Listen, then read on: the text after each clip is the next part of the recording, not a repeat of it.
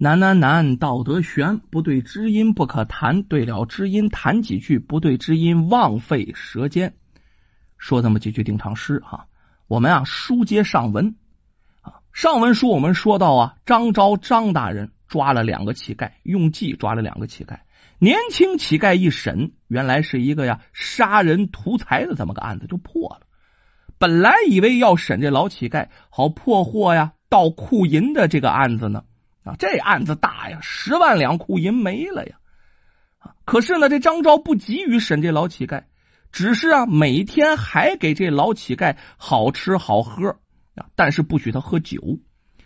就这样过了七天，张昭突然命人停了老乞丐的伙食，连水都不给一口喝，弄得呀，以这刘张杰为首的这些人呢，大惑不解，不知道这张大人的这一顿操作是为了什么。就这样，又过了两天，这老乞丐两天没吃东西了啊。张昭邀请刘章杰和一干人等办案人等喝酒，这席间山珍海味呀，这山珍海味哪来的？正是当地最有名的醉仙大酒楼的名厨烹制，又上了一坛呢陈年的绍兴名酒女儿红啊。这酒开坛十里香啊！这坛子盖儿一打开，哎呦，香气四溢，沁人心脾，那不由得啊，口水就流下来了。张昭和刘章杰等人呢，推杯换盏，那喝的特别的高兴。这刘章杰啊，也是喝的不得灵的，壮着胆子问呐：“张大人呐，呃，前日圣旨又到了啊，传问案件进展情况。”大人既抓住了老乞丐，却为何不审问？不知是何故啊？啊！这张昭笑了笑：“刘大人何必着急呀？等我干了这杯啊，这就提审这老叫花子。”说完呢，大家一饮而尽，杯中酒都喝了。张昭就命人再将酒斟满，然后喝令一声：“带老乞丐到这儿来。”时间不大呀，老头啊。就被带过来了。这老乞丐啊，跪在地上也不敢出声。两天了，水米没打牙呀！这天上一脚地上一脚的，谁能受得了啊？之前好吃好喝好招待呀，啊，这两天什么都不给吃啊，饿的呀！这人一饿鼻子就灵，这闻着满屋子的酒香菜香啊，那更受不了了。这张昭看他来了，也不问话啊，反倒呢。对坐在自己对面的刘章杰谈起这酒来了。刘大人，这女儿红啊，嗨，固然是清香干烈，但是啊，还是味道不足啊。下官呢曾经破获大案，哎，皇上挺高兴，赐下官呢云贵一带进贡的美酒。皇上对这美酒啊也是十分珍视啊啊，一共就赏给我一杯。哎呦喂，这酒啊！浓厚醇香，入口即化，不知道怎么进肚里的。你过齿啊，香味犹在呀。旁边这刘章杰，哎呦，大人真真有这好酒，张大人真是有口福啊。旁边人都跳大拇哥称赞。这老乞丐听到这儿啊，哎呦，馋虫大动，这舌头啊不自觉的就开始舔嘴唇啊。张昭，这位张大人呐。跟刘章杰说话，眼睛瞟着老乞丐，一看这一舔嘴，觉得火候到了，端起一杯酒，走到这老乞丐面前。呃，老人家呀，本官见你年事已高，不想大行伺候，但有我要问的话呀，你要如实回答，答得好，本官就赏你这桌酒菜。这老乞丐一听，眼瞪老大，呃呃呃，大老爷，请问，小人呢不敢隐瞒。嗯，银库饷银可是被你所盗啊？呃呃，大老爷，小的实在不知道。哈哈哈哈哈哈！这张昭大笑，猛地将杯中酒往地上一泼，声就不是声了。嗯，你迅速决动，进入银库。盗窃饷银还敢抵赖？来人呐，把证据拿来！一个捕快啊，将一只五两重的这个银元宝拿过来了。张昭拿在手中，你虽然狡诈，知道啊，库存银两有印记，你得把这印记磨去。但是每只元宝只磨掉一处啊，痕迹还在，这正是欲盖弥彰啊！何况你一个老乞丐，一个月来如何有钱，天天在醉仙楼喝着女儿红啊？要知道啊，这一坛子上好的女儿红就是五两银子，一般人是负担不起的。你一个乞丐，哪来这么多钱呢？本官再问你一遍呢。要是这桌酒菜你要是不要，你要不要这桌酒菜，那你只能要大刑伺候喽。大老爷，小的愿招啊！这老乞丐一看实在是瞒不过去了，索性就招了供了。原来啊，数年前老乞丐偶然讨得一只鸡蛋，欢天喜地的不舍得吃，回到栖身的破封神庙。就将这鸡蛋呢放到这神龛上，打算明天呢好好享用，炒它八个菜。半夜呢天挺凉，老乞丐就被冻醒了。恰好月朗星稀啊，大月亮挺大。老乞丐惊奇的发现有几只老鼠哈正在偷这个蛋。一只老鼠啊四爪抱住鸡蛋，从这神龛上往下摔；另一只老鼠呢则咬住啊抱着鸡蛋这老鼠的尾巴啊。拼命往洞里拖！老乞丐这突发奇想啊，如果这鸡蛋换作银两，驯服这老鼠进入大户人家偷钱，这不是吃穿无忧了吗？从那天开始啊，这老乞丐就专门抓这老鼠训练，几年下来，这也算功夫不负有心人了，终于训练成功了，训得一群呢会倒银子的老鼠。这银库是坚固。可是老鼠打动能手啊！老鼠神不知的鬼不觉进入了银库，倒出银两。老乞丐就在库房外不远处接应，并将所盗银两啊全部埋在那封神庙的神像之下。这一供出来，马上张昭命人呢，随着老乞丐去到封神庙起获赃银，赶快把银子给找过来。张大人呐，您真是当今神探无人可比呀！只是下官有所不明，你既知道这老乞丐是盗银之人，为何你还款待他七天，又饿他两天呢？周围的人都这么问。这张昭笑了：这老乞丐一生没见过钱呐，自然爱财如命。你若硬来呀，他的命不值钱，他不怕死，他死也不会交代的。你弄不到赃银，是不是？这案子审完了也于事无补啊！本官呢，所谓不过是激起他口腹之欲。这老乞丐愿吃愿喝啊啊！这个欲望他敌不住。人一旦有了私欲呀，自会贪生怕死，神起来就容易多了。这刘章杰这才抱拳拱手啊！大人呐，你真神人也呀！说到这儿，这捕快就回报，已从封神庙起获库银三千余两。一听说是三千多两，刘章杰不干了。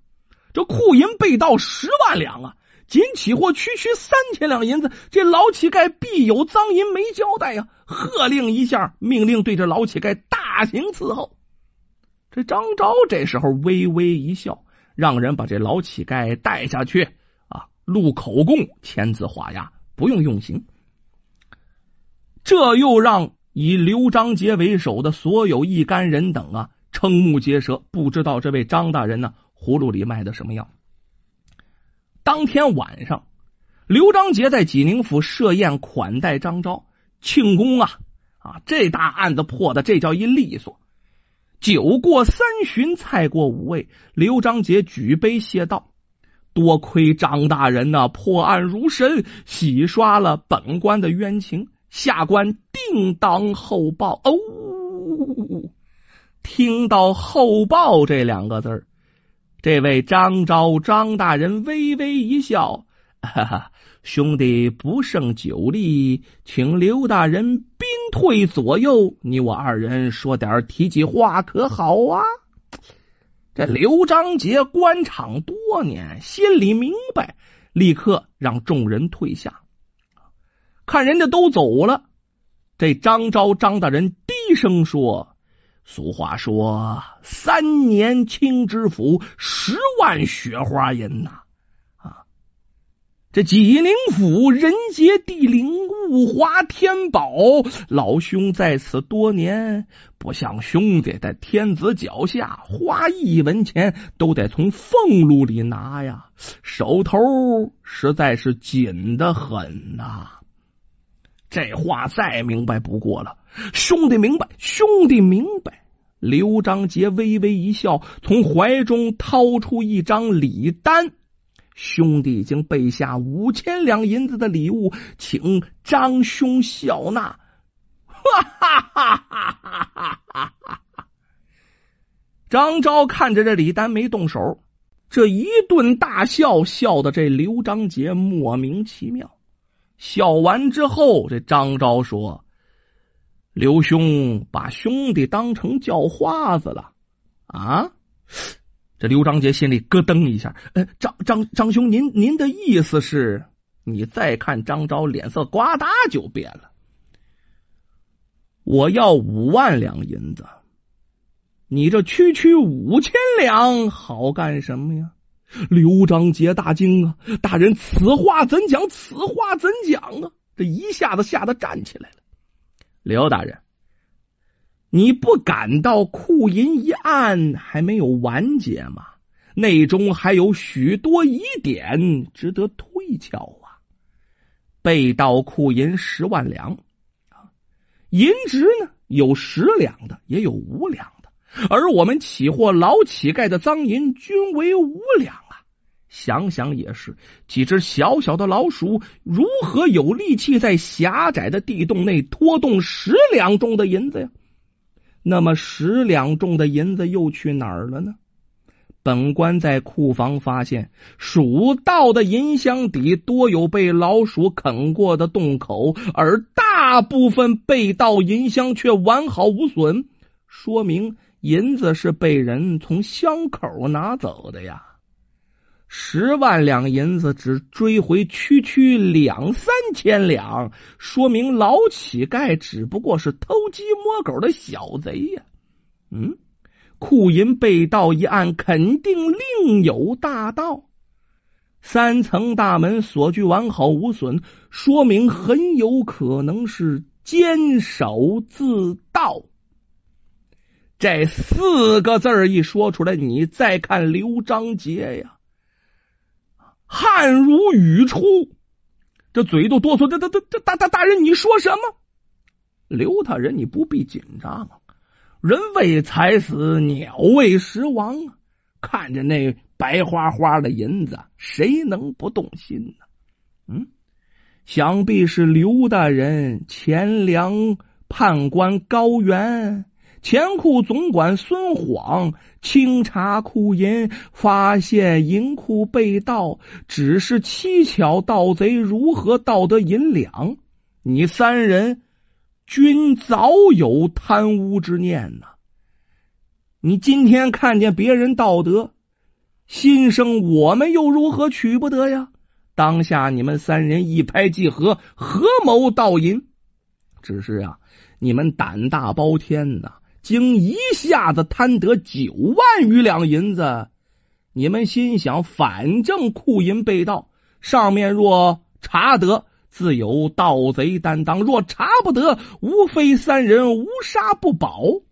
为银子，性命尚可不要，何况您再看您这把年纪呀，本来就想告老还乡，何惜一顶乌纱帽？本官身为提刑御史，阅案无数，我早就有所察觉了。刘大人，请看，这是本官呢查问钱粮判官高原、银库总管孙黄两人所写的秘密供词。可知大宋旅行啊，坚守自盗银两者，当满门抄斩。张大人呐，大人，大人呐，小人一时糊糊涂，罪该万死，罪该万死啊！你再看刘章杰，浑身三件衣服塌透了，跪在地上啊，一阵磕头，梆梆梆梆梆，跟捣蒜一样。小人愿意倾囊所有啊，求张大人救小人全家一命啊！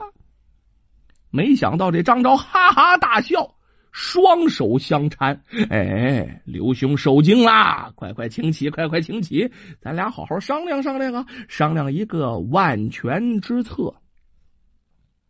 几天之后，张昭、刘章杰联名启奏朝廷，经两人通力合作，银库被盗一案已查明。奏章上写的，这回的案子呀，系匪首王二麻子化妆成老乞丐，伙同梁山流寇潜入济宁府，数盗库银十万两。现王二麻子已被抓获正法，被盗库银追回两万余两，其余已被流寇运至水泊梁山。守库兵丁守卫不严，均流放边关。库银大案告啊破！宋徽宗一看这高兴，龙心大悦，厚赏张昭、刘章杰呀，也官复原职。只是这徽宗哪里知道，真正的大盗正是他这些所谓的忠臣呢？张昭独吞五万两雪花白银，剩下金三万两，自然为刘章杰、高原、孙晃三人分得。